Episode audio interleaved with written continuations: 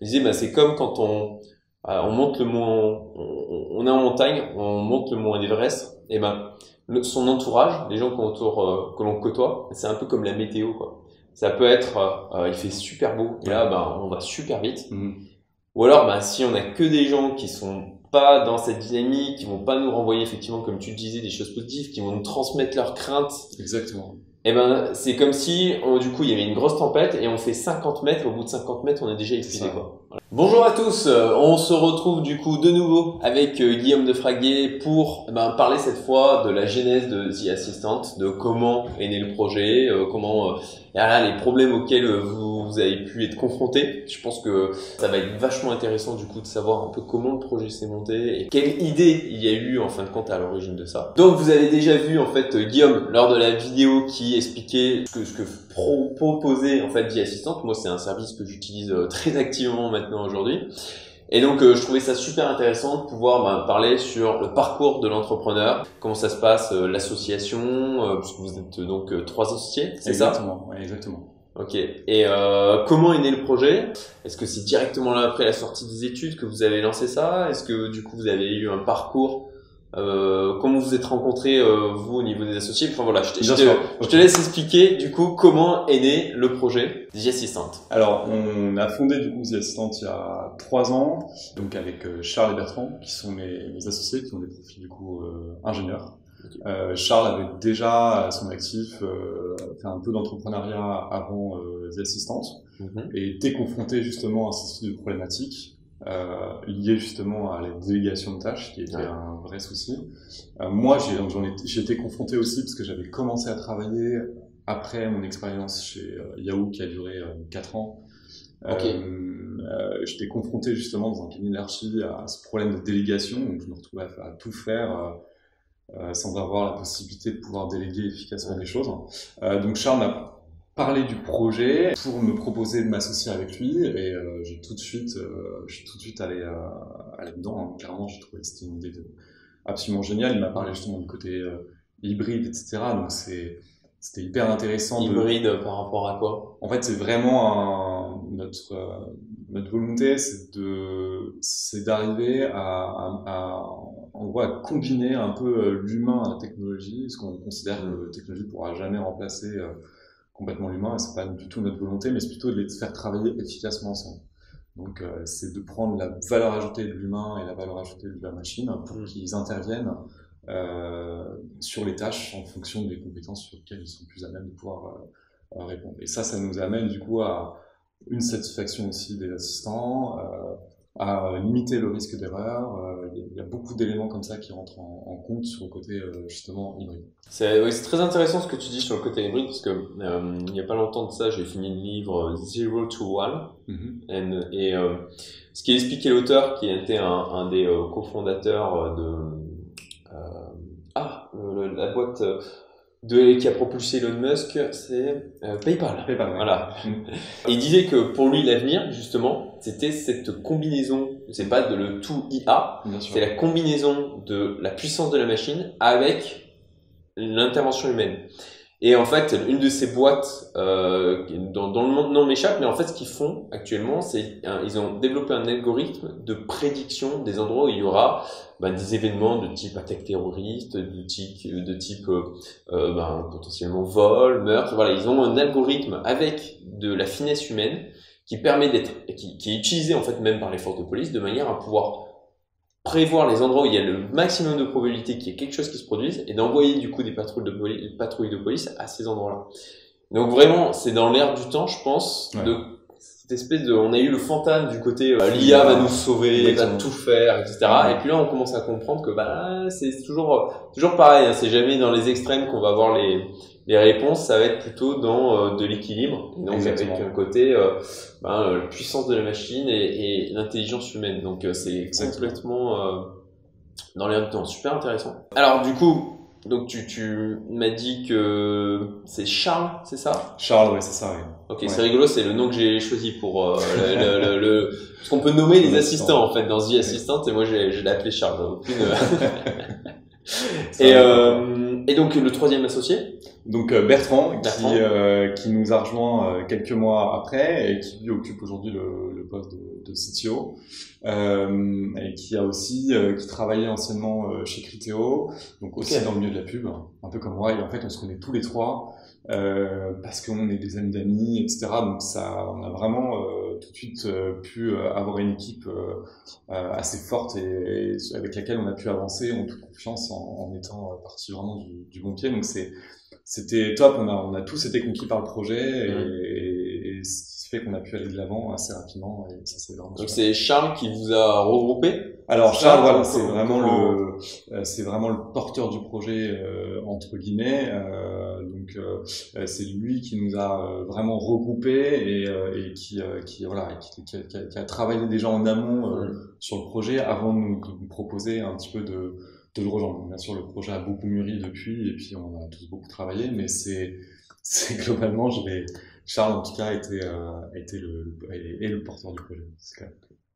Alors c'est un sujet que dont je parle régulièrement sur euh, cette chaîne, du coup, sur l'équilibre entre euh, le, le, pro. Euh, alors pour moi, il n'y a pas vraiment de pro et de perso, il y a juste une vie en fait euh, dans l'ensemble, et c'est d'autant plus important de, de, faire des projets qui font sens pour nous. Mm-hmm.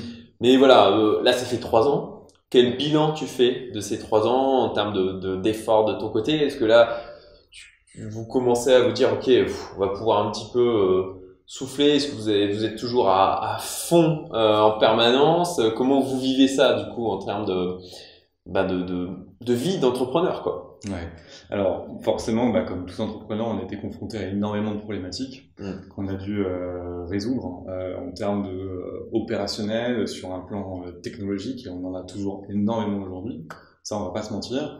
Après, on arrive à un, moment un peu clé de notre structure. Où on sait qu'on peut commencer à accélérer et à commencer à faire connaître nos services. on est, voilà, on a, atteint un peu ce, ce ce point qui nous permet vraiment d'avancer euh, encore plus rapidement. Quoi. On a une solution qui fonctionne, euh, qui fonctionne même assez bien. On a des retours d'expérience qui sont euh, extrêmement bons. Donc nous, ça nous renforce euh, l'idée euh, de vouloir encore aller plus loin. on a plein plein d'idées. On, on, a, on a fait, je pense, 10% de ce qu'on veut faire en réalité. On a encore plein plein de choses à faire. Mais c'est, en tout cas, c'est passionnant. Comment ça, ça la, la, gestion de trois associés Comment comment ça se passe au niveau euh, relationnel, au niveau du partage des tâches? Est-ce que vous faites des points toutes les semaines ensemble?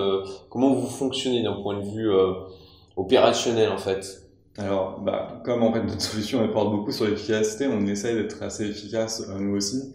Donc on se fait un point euh, toutes les semaines, mais qui ne peut pas durer plus de 30 minutes, et essayer de faire le matin le plus tôt possible. Mm. Vraiment la c'est le plus simple.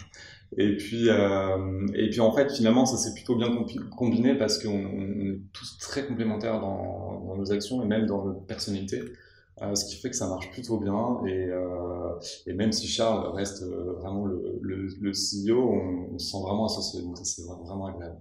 Ok, ouais, c'est génial parce qu'effectivement, l'association c'est pas quelque chose de simple. C'est pas quelque chose de simple. C'est euh, comme, moi j'ai tendance à dire, c'est comme se marier en fait. C'est voilà, c'est un faut faire gaffe. C'est un travail de tous les instants pour euh, garder un équilibre, mm. rester ouvert, d'être dans la capacité à avoir de l'empathie, de la compréhension, euh, tout en exprimant aussi les choses que l'on peut attendre de la part de, de, ses associés. Donc, euh, donc c'est déjà, c'est déjà génial au bout de trois ans, euh, voilà, de, d'avoir passé ces trois ans à trois, c'est, c'est top, super. Et du coup, toi, c'était ta première expérience entrepreneuriale? Alors moi, c'était ma première expérience entrepreneuriale. Bon, avant, quand j'étais chez Yahoo, j'avais déjà euh, exprimé un peu le souhait de mm. me lancer et d'avoir une activité, sauf que comme beaucoup de personnes euh, qui ont envie de lancer dans l'entrepreneuriat, ils savent pas forcément quoi monter en premier. Ouais. C'est souvent quelque chose d'assez compliqué, même si on a plein d'idées. Euh, voilà, on est toujours. Donc c'est toujours bien, je pense, de se faire accompagner notamment par une personne qui a déjà d'expérience, qui a déjà été confrontée à des problématiques euh, qui connaît euh, le système un peu de, de vague, hein, c'est-à-dire qu'il y a des moments où tout va bien, on est hyper content, et puis des moments où en fait on a l'impression que, que tout s'arrête. Et, et, et, une personne qui a déjà été confrontée à ce type de choses bah, va nous permettre vraiment de le dépasser et d'arriver un peu à, à, on va dire, de uniformiser enfin, de notre notre notre, notre morale et euh, nos émotions euh, face à toutes les problématiques qu'on aurait pu rencontrer. Donc ça c'est Ouais, c'est intéressant ce que tu dis, hein, parce que c'est aussi un sujet que je traite euh, sur euh, cette chaîne et, et euh, aussi c'est ce qui porte le projet Youmento, c'est l'importance de l'entourage.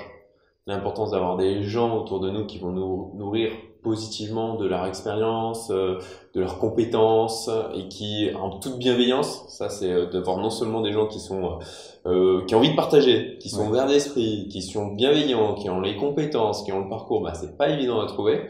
Donc ouais, c'est génial de d'avoir pu. donc en l'occurrence, tu parles de, de Charles quand plus spécifiquement, ou tu as d'autres personnes en mode mentoring autour de toi pour t'accompagner? Alors, on va plus parler de Charles, je pense, entre guillemets. Euh, après, bon, on est dans un univers où forcément il y a, il y a les entrepreneurs, donc euh, je mm. m'inspire aussi de bah, d'entrepreneurs externes euh, qui font des podcasts, etc., qui sont euh, plutôt, je trouve, euh, hyper intéressants et qu'on essaie, de, voilà, que j'essaie un peu d'écouter pour m'inspirer et pour savoir un peu comment eux ils ont réussi à à passer tout ça. Mais en tout cas, l'équipe euh, d'associés telle qu'elle est aujourd'hui, elle fonctionne très bien. Et ça, j'en suis hyper content. Et bah tiens, c'est intéressant de savoir euh, qui tu écoutes en termes de podcast. Alors, le nom de podcast, c'est Do It Yourself. Ok. Euh, je l'écoute de temps en temps. Je vais t'avouer, je, je, me suis mis il n'y a pas très longtemps, mais en tout cas, je, en tout cas, je trouve ça hyper intéressant. Ok, génial. Un podcast français, du coup Un podcast français, ouais. ouais Il faut intervenir. Euh, bon, il y a un peu de tout, mais là, dernièrement, il y a pas mal d'entrepreneurs, donc c'était plutôt intéressant notamment le, le fondateur de Alan, euh, le fondateur de, de Everroad. Everroad Everroad, ouais. C'était, euh, ils font de la, c'est une marketplace de transport de marchandises. D'accord. Euh, par camion. Ok. Donc euh, voilà, c'est un ancien que je connais un petit peu d'ailleurs, un petit peu, enfin pas très bien. Si tu es encore là, c'est que tu apprécies cette vidéo. Donc pour me remercier, partage-la et si tu veux être tenu au courant des prochaines, abonne-toi. Merci. Et euh, donc, et ton, ton parcours avant Yahoo, en fait, qu'est-ce que tu as fait comme étude? Et, et, et, question, je pense, super importante, qu'est-ce qui te motivait à être lancé en tant qu'entrepreneur? Qu'est-ce qui, qu'est-ce qui a fait que, à un moment donné, tu t'es dit, euh, bon, ben, ok, je suis chez Yahoo, mais j'ai, besoin, j'ai envie de plus, j'ai envie d'autre chose. Qu'est-ce qui, qu'est-ce qui t'a porté, en fait?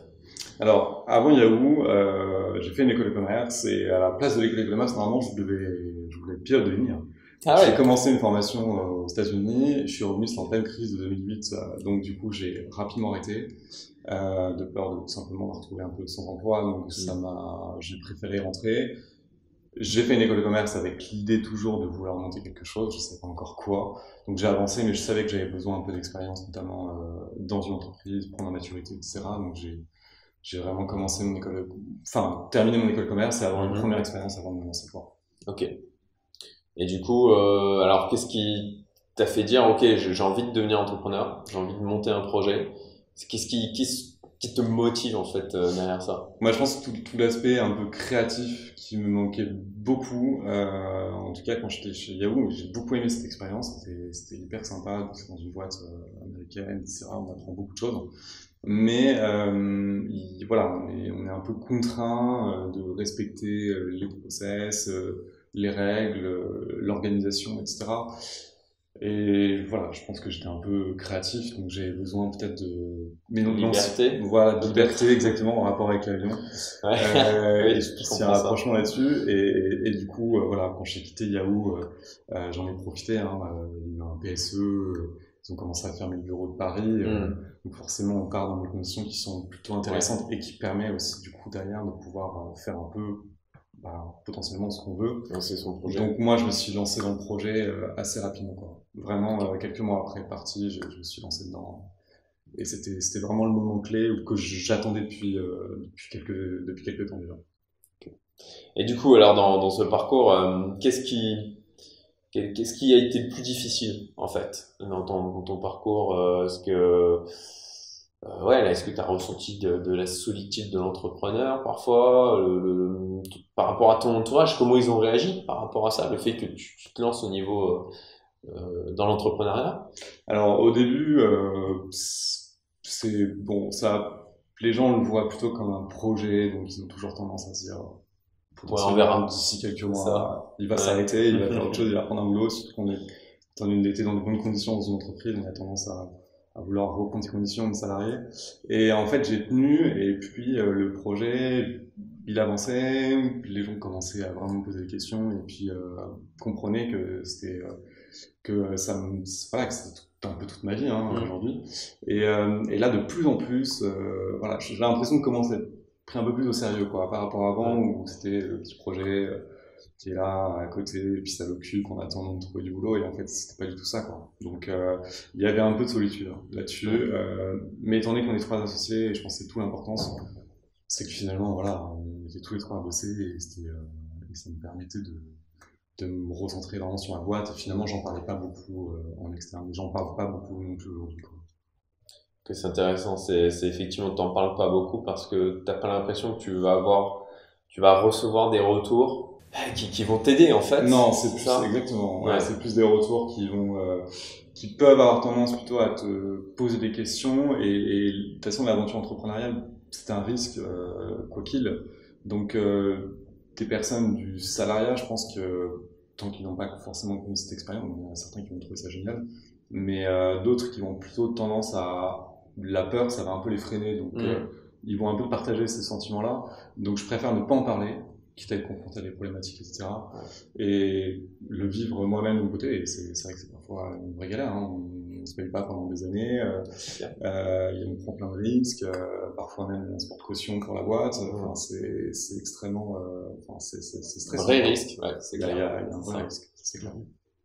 Ok, c'est intéressant ce que tu dis effectivement sur euh, sur le, le côté. Enfin moi c'est un truc que j'ai vécu pendant longtemps. Ouais. Sur l'étude de l'entrepreneur. Enfin pour ma part, euh, bah, j'étais tout seul et euh, du coup euh, j'ai mis du temps à comprendre qu'il fallait que je m'entoure des bonnes personnes parce que j'ai pas ou quasiment pas en fait de gens qui étaient dans la dynamique d'entrepreneur et c'est mon coach Jenny et Ami qui a fait un email d'ailleurs tout juste hier qui était extrêmement fin. Il disait bah, c'est comme quand on on monte le mont on, on, est en montagne, on monte le mont Everest et ben son entourage, les gens qu'on euh, que l'on côtoie, c'est un peu comme la météo, quoi. Ça peut être, euh, euh, il fait super beau, et là, ben, on va super vite. Mhm. Ou alors, ben, si on a que des gens qui sont pas dans cette dynamique, qui vont pas nous renvoyer effectivement, comme tu le disais, des choses positives, qui vont nous transmettre leurs craintes. Exactement et eh ben c'est comme si du coup il y avait une grosse tempête et on fait 50 mètres au bout de 50 mètres on est déjà épuisé quoi. Voilà. Alors que c'est déjà difficile à la base donc si on ça. rajoute du poids c'est un peu exactement. Déjà déjà c'est difficile quand il fait beau mais en plus de ça s'il se met à faire la tempête c'est d'autant plus dur comment vous avez fait du coup au niveau financement? Est-ce que vous avez levé des fonds? Vous êtes passé par des business angels? Vous êtes débrouillé de votre côté? Vous avez fait des emprunts?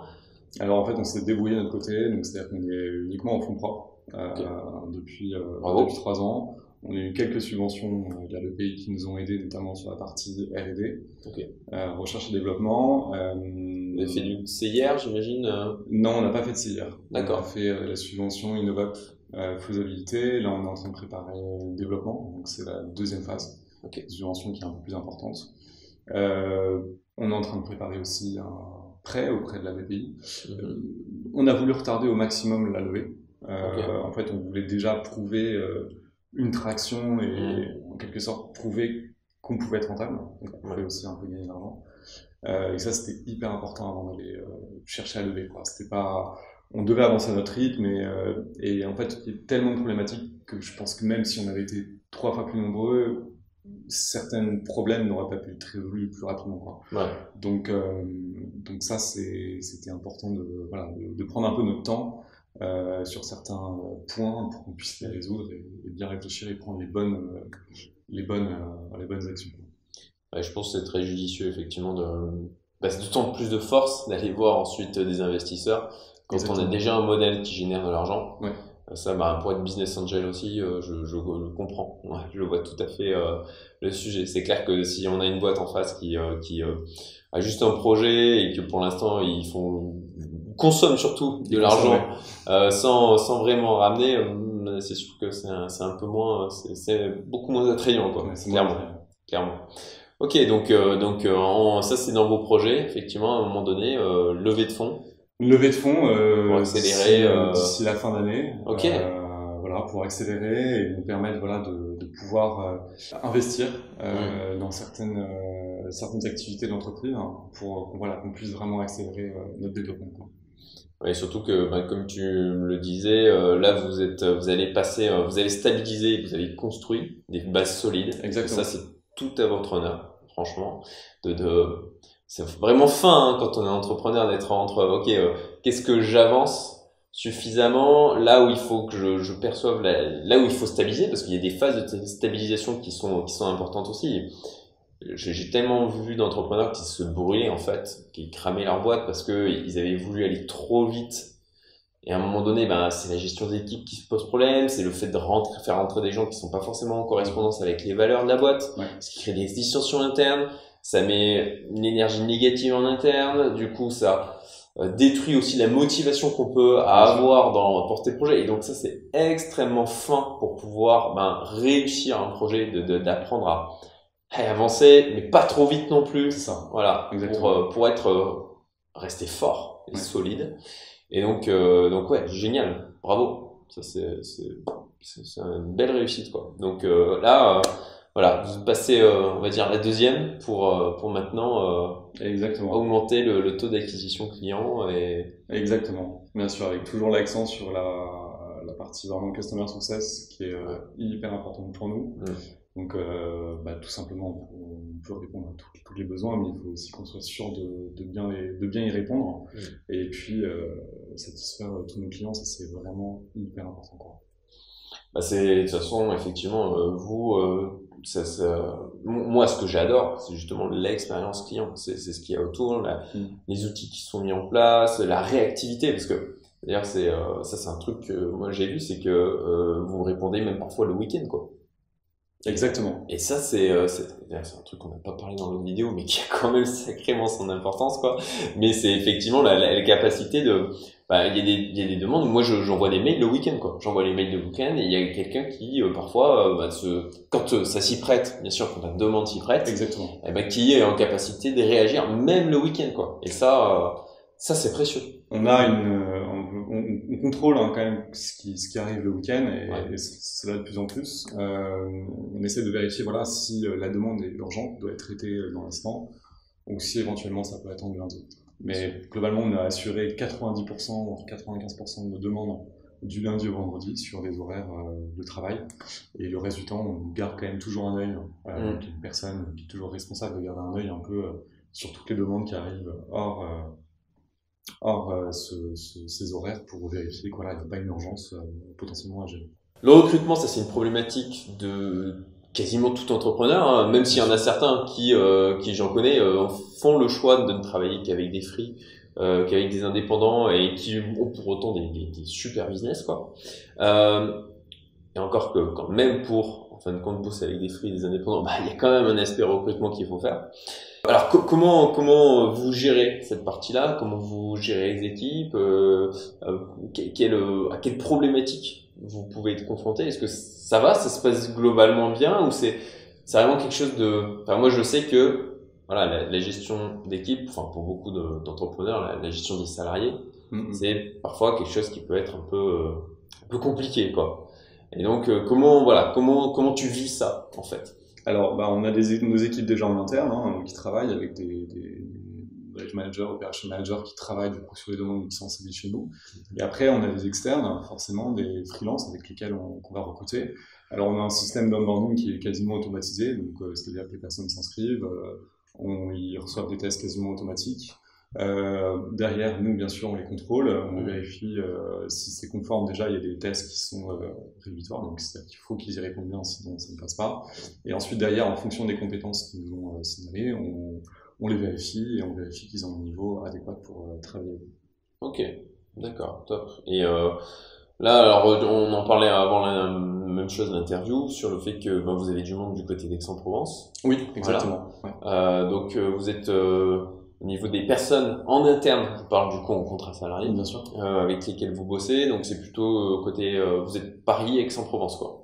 Alors Paris, Aix-en-Provence, exactement. En fait, on est en train de devrait ouvrir d'ici quelques mois normalement un bureau à Aix. Mm. Pour l'instant, nos salariés sont en télétravail. On leur laissera toujours la liberté de rester en télétravail, parce que c'était une de nos promesses. et ça se passe plutôt bien. En tout cas, on a mis des outils pour ça et qui fonctionnent très bien aujourd'hui. Donc, euh, on n'a pas l'intention non plus d'arrêter ce modèle-là. Ok. Euh, mais oui, du coup, on a un bureau, enfin, en tout cas, on a pas mal de, pas mal de recrutements en, effet qui ont Alors, c'est intéressant, du coup, euh, pour, pour quelles raisons vous voulez prendre un bureau physique si ça fonctionne bien en télétravail? C'est dans l'air du temps, je pose la question, c'est pour ça. parce qu'il y a des des éléments parfois où je pense que c'est toujours important quand même que le salarié, déjà pour son bien-être personnel, hein, qu'il puisse aussi euh, voir les personnes avec qui il travaille. Donc il y a un côté un peu social euh, au Mm. travail qui est important. Euh, deuxième point, c'est aussi euh, la transmission des informations, même si elle se fait très bien numériquement, via le digital, etc. C'est toujours bien quand même d'avoir une présence physique, je pense, dans un bureau pour vérifier que voilà, tout le monde est entre guillemets un petit peu à jour des, Mhm. process. Euh, donc ça, c'est les deux éléments et aussi euh, voilà le côté un peu euh, appartenir à une à une, à une structure, Mhm. euh, à une équipe et euh, je pense que ça c'est un point aussi important. Alors après, je pense que c'est pas forcément nécessaire d'être là euh, cinq jours par semaine. Je pense même pas du tout. Mais même pour le salarié, nous, c'est des demandes qu'on a aussi des gens en télétravail Ouais. qui aimeraient bien aussi avoir un bureau dans lequel ils pourraient se rendre euh, de temps à autre, juste pour euh, Sortir, sortir, et- retrouver un environnement de travail euh, avec Ouais. des équipes avec lesquelles ils partagent, et puis ça renforce les liens. C'est quand même, il a quand même beaucoup positif aussi là-dessus. Je, pense- je pense pas que le télétravail à 100% soit quelque chose de, de, de bon ni de, de, productif. Quoi. Enfin, je pense qu'il y, a- il y a des limites quand même. Ok, d'accord, super intéressant. Merci euh, du coup euh, pour, pour ce détail. Pour finir, pour clôturer euh, cette vidéo, qu'est-ce- quelles sont les choses que tu, tu as aimées ou que tu aimes le plus dans ta vie du coup aujourd'hui en tant qu'entrepreneur? Euh, ce que j'aime, c'est que c'est toujours l'aspect un peu création, euh, la résolution de problèmes. C'est quelque chose que j'aimais pas forcément avant, mais maintenant ça, ça, ça nous amuse. Et c'est parce que, alors juste je rebondis par rapport à ça, ça t'amuse parce que c'est ton projet, c'est ça? Ça m'amuse que c'est mon projet. Ouais, clairement. C'est mon projet. On- Et en fait, une fois qu'on a passé euh, outre, on voilà, une satisfaction euh, qui, est, qui est vraiment euh, qui est, ouais, qui est indescriptible, quoi, qui, est, qui, est, qui, est, qui est top et qui nous permet aussi d'avancer et de relativiser sur l'entreprise, le fait que ça se passe bien et qu'on est hyper content, etc. quoi. Donc ça, c'est vraiment top. Ok, et donc, donc ouais, je t'ai- coupé, hein, donc tu disais voilà, le, le fait de la résolution de problèmes. Après, Après, il y a la gestion d'équipe, euh, de voir l'en- l'entreprise qui avance, tout ça, c'est des, des éléments de satisfaction, euh, je pense, qui font partie, euh, voilà, aujourd'hui du quotidien. Euh, j'aime aller euh, travailler euh, tous les jours, euh, j'aime être connecté euh, à ma boîte et finalement ne pas forcément toujours décrocher, parce que je trouve, ouais, je trouve ça hyper intéressant et, et, j'ai envie de continuer, quoi. Donc, euh, donc voilà, je m'accroche.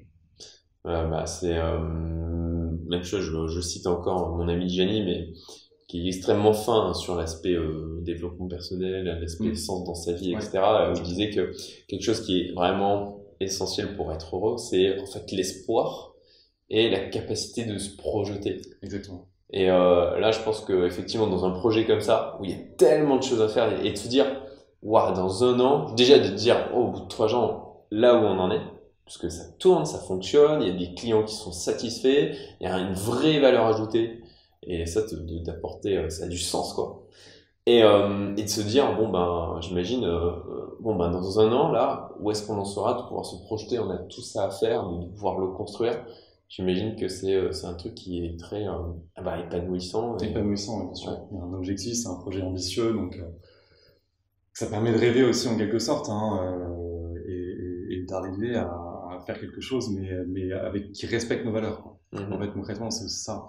Euh, nous, on l'a développé parce qu'il y a l'aspect productif, efficacité, etc. Mais on, on fait en sorte aussi que nos assistants soient hyper bien dans leur euh, activité, qu'ils aient des outils qui soient vraiment adaptés, euh, qui, sentent, qui ne sentent pas non plus une pression, euh, etc. C'est pas du tout notre objectif. Quoi.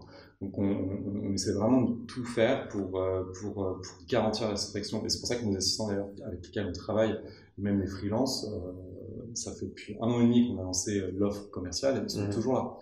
Et ils sont très contents de travailler avec nous.